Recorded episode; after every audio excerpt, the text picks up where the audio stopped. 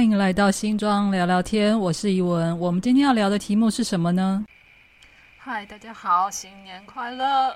好，小编呢，新年期间我去了一趟台南，因为今年是台南建成四百年的纪念，呃，所以台湾历史博物馆呢展出了一个很棒的主题，叫做“跨一六二四世界岛台湾”。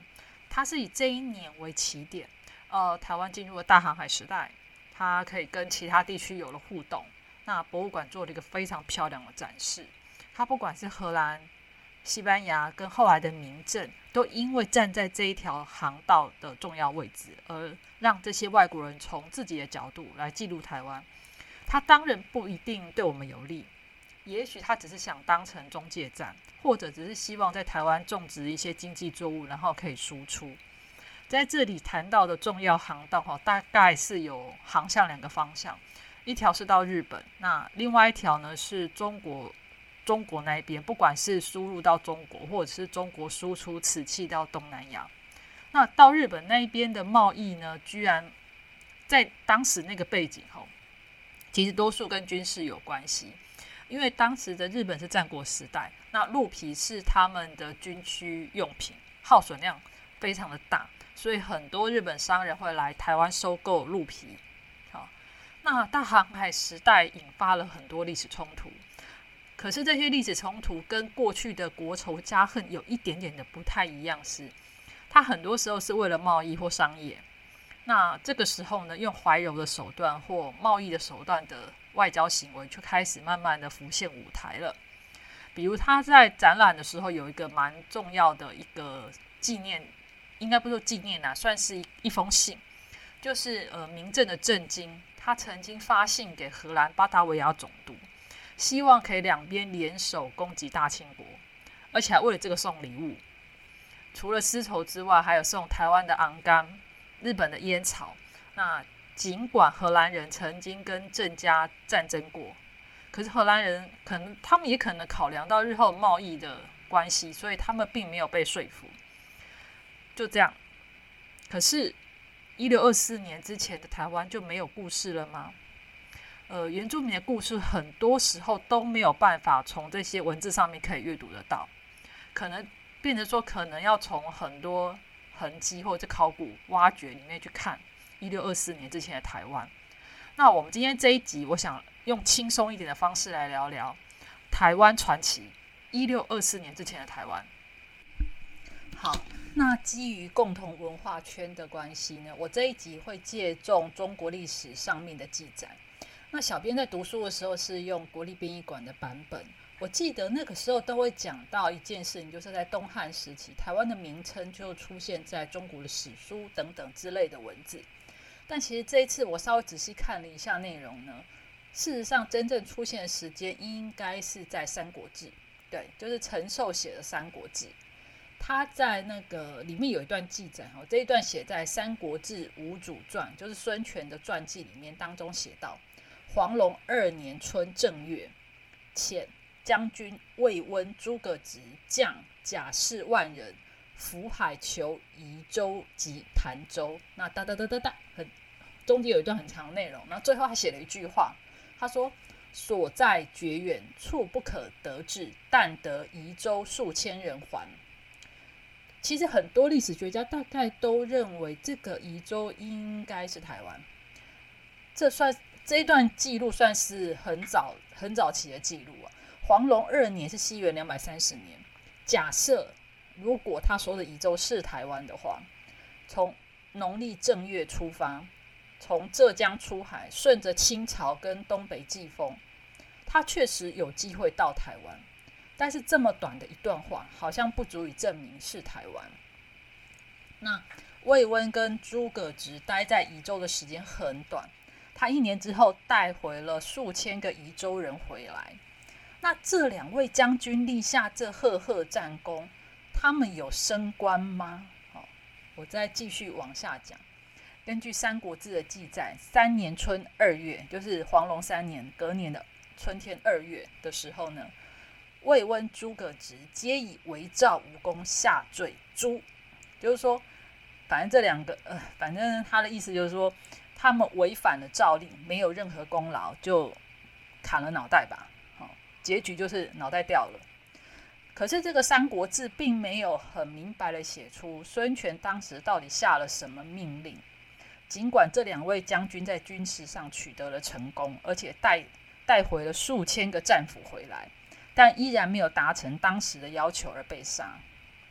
不过呢，在宋朝之后呢，《资治》有一本很重要的书叫《资治通鉴》嘛，《资治通鉴》就记载了这件事情，他就写的还蛮明白。他说。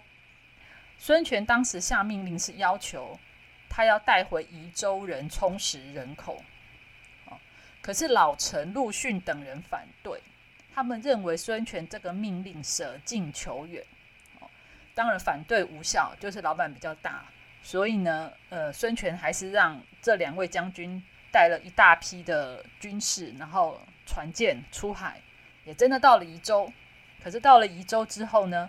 很多士兵水土不服，然后染染病死亡的状况非常的严重。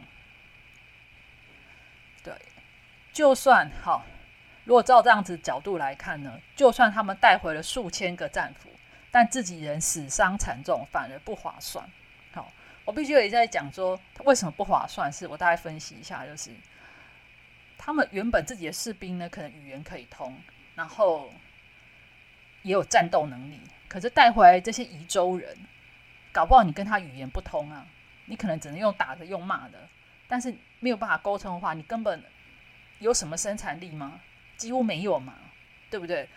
在冷兵器时代，那个时候叫冷兵器哦，人口就是战争的基地，也是生产力。孙权希望可以充实更多的人口，或者是说缺奴隶来讲嘛，好了，这这个道理其实蛮可以理解，说他要把宜州人回来，他要。希望可以充实东吴的人口，这是正确的。但是你花了很大力气，派人去很遥远的地方抓人回来，有用吗？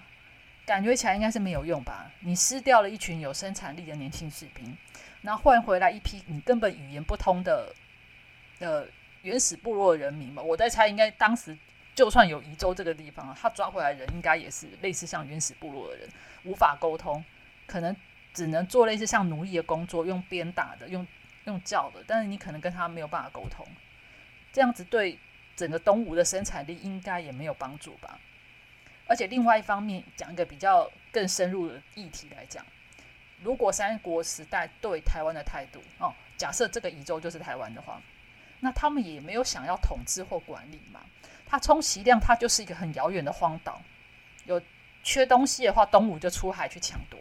它根本称不上纳入版图哦，更何况宜州到底是不是台湾，还没有办法肯定，好吗？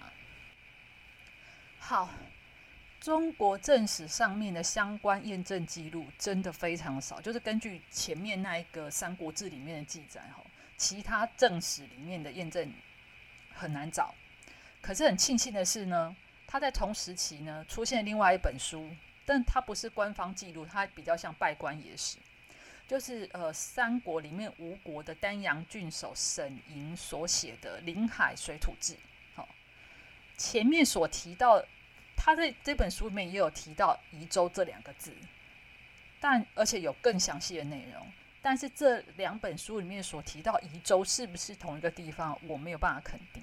而且这本书已经没有原版了，也没有办法得知他是从哪边记录了这些事情。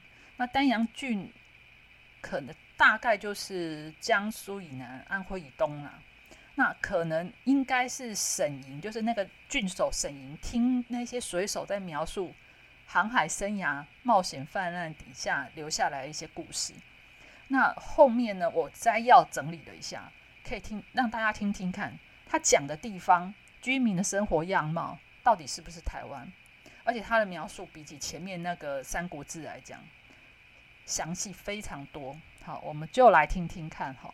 首先呢，书里面开头呢就先提到了它的地理环境。他说，宜州在临海东南，去郡两千里，土地无雪霜，草木不死，四面是山，众山以所居。嗯，我后面稍微解释一下，就是说，呃，这个地方在他们所在位置的东南边，去郡两千里，我没有办法解释，但是土地无霜雪。草木不死，四面是山。哦，以天气来讲，台湾横跨热带到亚热带，没有碰到下雪，四面都是山，没有错。那有台湾有四面是山的地方，那可能的地点是哪里呢？比如说台北盆地、南投埔里、花东纵谷，这些确实都是四面是山的地方。接下来，他描述了一下居民的社会结构。他说：“山顶有越王社地，正白乃是实也。此宜各号为王，分胄土地，人民各自别异，人皆昆头穿耳。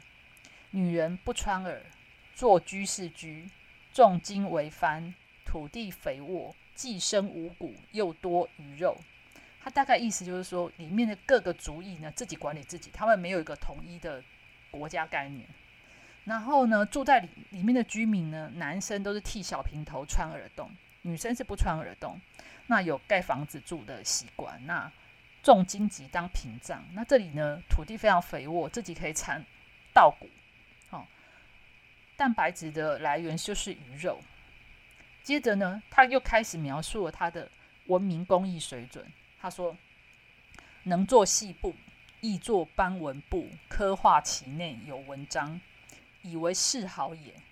其地亦出铜铁，为用鹿革毛以战斗耳，磨砺青石，以作使处刀斧、环冠珠当。”这一段的知识量非常大哦，它就记载了。呃，临海水土志里面讲的宜州呢，这个地方织布的水准不错，可以编织花纹布料，也非常喜欢装饰。这个地方出产铜铁，这一段讯息很重要。如果这里是台湾的话，基本上呢，北部的万里到淡水有出产磁铁矿，东部的话是台东成功一带，铜矿出产地呢是瑞芳金瓜石。那东部的话，大概就是花莲、同门这些地方。然后这里又写宜州人用鹿角做矛当成战斗武器，哦，因为刚好那个年代梅花鹿成群结队。重点后面哦，磨青石做成箭头、刀斧，甚至于耳环。青石是什么？就是玉啊，台湾玉啊，不，台湾有玉啦，哈，感觉起来并购的机会很大，对吧？哦，我们如果从地形地貌来讲，台北盆地跟花东纵谷附近都有铜铁出产。如果有以玉器来讲话，虽然台湾玉的主要产地是在花莲，可是，在十三行遗址，就是新北巴黎那个十三行遗址，有挖出一些多环形的玉珏。假设临海水土志当中的宜州是台湾的话，我就真的很好奇，那会是哪里了？因为这两个地方好像很很接近，四面又环山，然后附近又有铜铁出产，然后也有玉器的使用。好，我们。后来我们接下来再描述一下它内容，就是他吃饭，就是他们大概描写了一下他吃饭的状况。他说：饮食不节，取生鱼肉，杂住大器中，以卤之，立日月乃啖食之，以为上肴。饮食皆具相对，凿木作器，如猪槽状，以鱼肉心造安中，时时五五共食之。以素为酒，木槽储之，用大竹筒长七寸，须饮之。歌似犬嚎，以相娱乐。好，这一段记载描写他们吃饭的状况嘛？他他大概意思就是说，宜州人哈吃吃的东西看起来不是很干净。他们用生鱼肉呢，用卤水腌制在大容器里面，他经过一段时间才取出来食，才食用。这是他们最好的食材。吃饭的时候呢，蹲坐在地上，那用木头凿出一个凹槽，把鱼肉放进去，大概五到十个人就一起用餐。这个凹槽跟猪槽很像，呃，大家可以想象这个想这个景象。然后呢，他酿酿小米酒当当酒，酿小米做酒，取一段竹子当杯子喝酒。然后喝酒之后又唱歌，唱歌呢就很像动物的嚎叫声。诶，这个描述非常接近博物馆里面的假人雕像，诶。就是博物馆里面会很喜欢弄一些假人雕像，在演绎鲜民的生活，坐在一起吃饭、喝酒、唱歌。这个画面很像哦，就是讲这段故事给沈莹听的那位水手哦，当年应该有被原始部落盛情款待，吃最好的东西，一起唱歌、喝喝酒，然后醉酒之后又唱，醉酒之后又唱歌。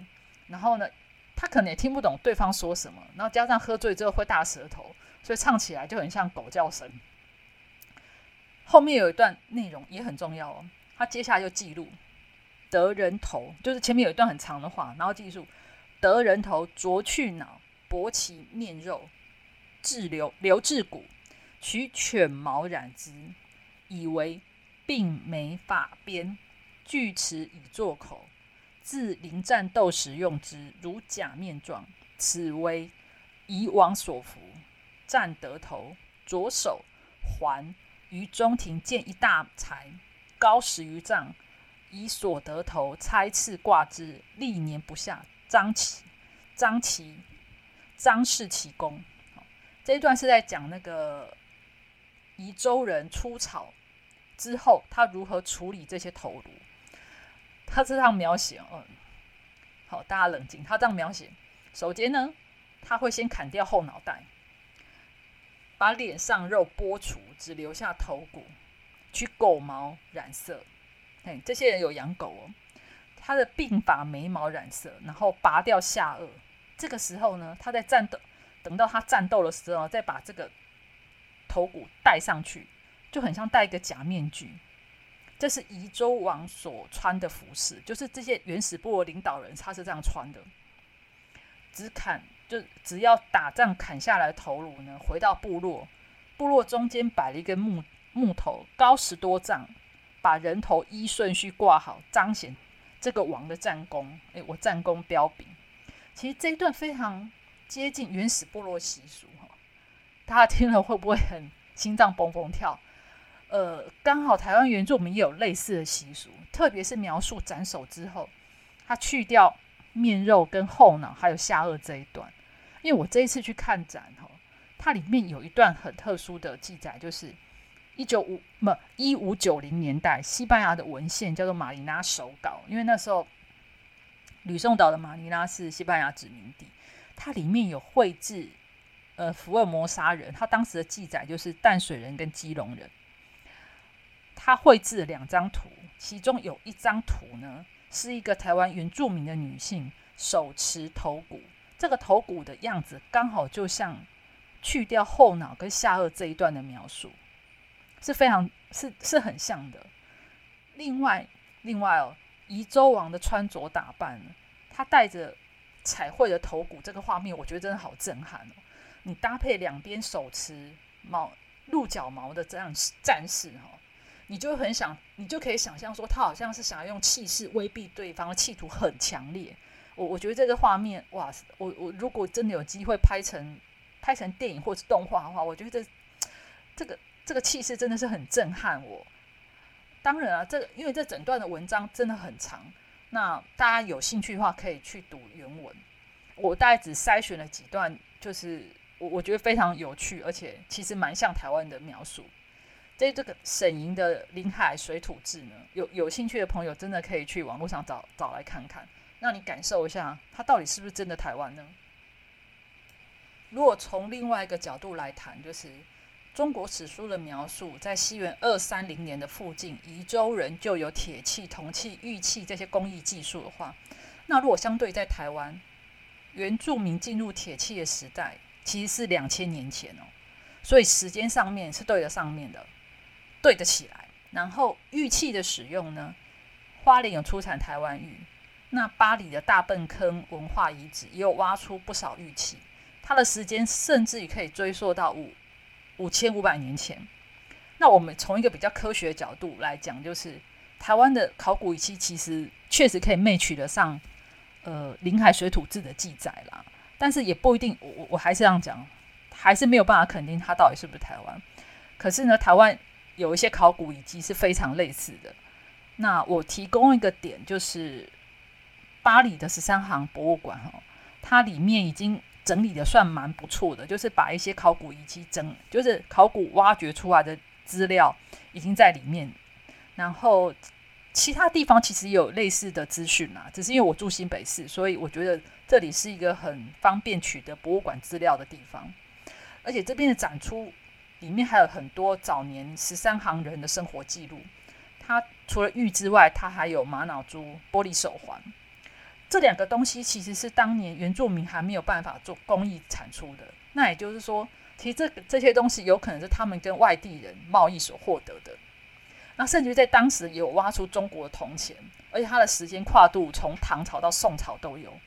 对，所以我觉得是一个呃蛮蛮值得去看一看的地方。而且我觉得这一段历史其实应该，我觉得台湾的现代人应该可以在更多一点时间去理解它。就是原住民有很多丰富的资讯，也许只是因为我们。在文化障碍或文字阅读上面没有办法理解他们到底当时发生什么，但是可以从这些考古遗迹去比对来看的话，我觉得这是一个很有趣很接近，好像史实的一种一种画面感会出来。那一六二四年以前的台湾附近的航道已经非常热闹跟喧嚣，相当多的文化痕迹显示古书中的宜州有当地人自己的文化。也许我们现代人看起来这是很野蛮又很震撼，但是比较起教科书当以前教科书当中那种很政治意涵的版图来讲，其实又相差非常遥远。就是以前的教科书来讲，好像真的就是把它当成版图在描述，可是事实上根本就是一个画外之地。那这个画外所谓的画外之地，它又拥有它自己的文化遗迹，所以我反而觉得读拜官野史。会比念正史有趣很多。那新庄聊聊天这一集就提出了一个非常有意思的那 talk。一六二四年以前台湾，你可以把它当成传说，你也可以把它当成一个演绎，但是看起来它确实是一个很真实的存在哦。好，形状聊聊天，我们下次再见喽，拜拜。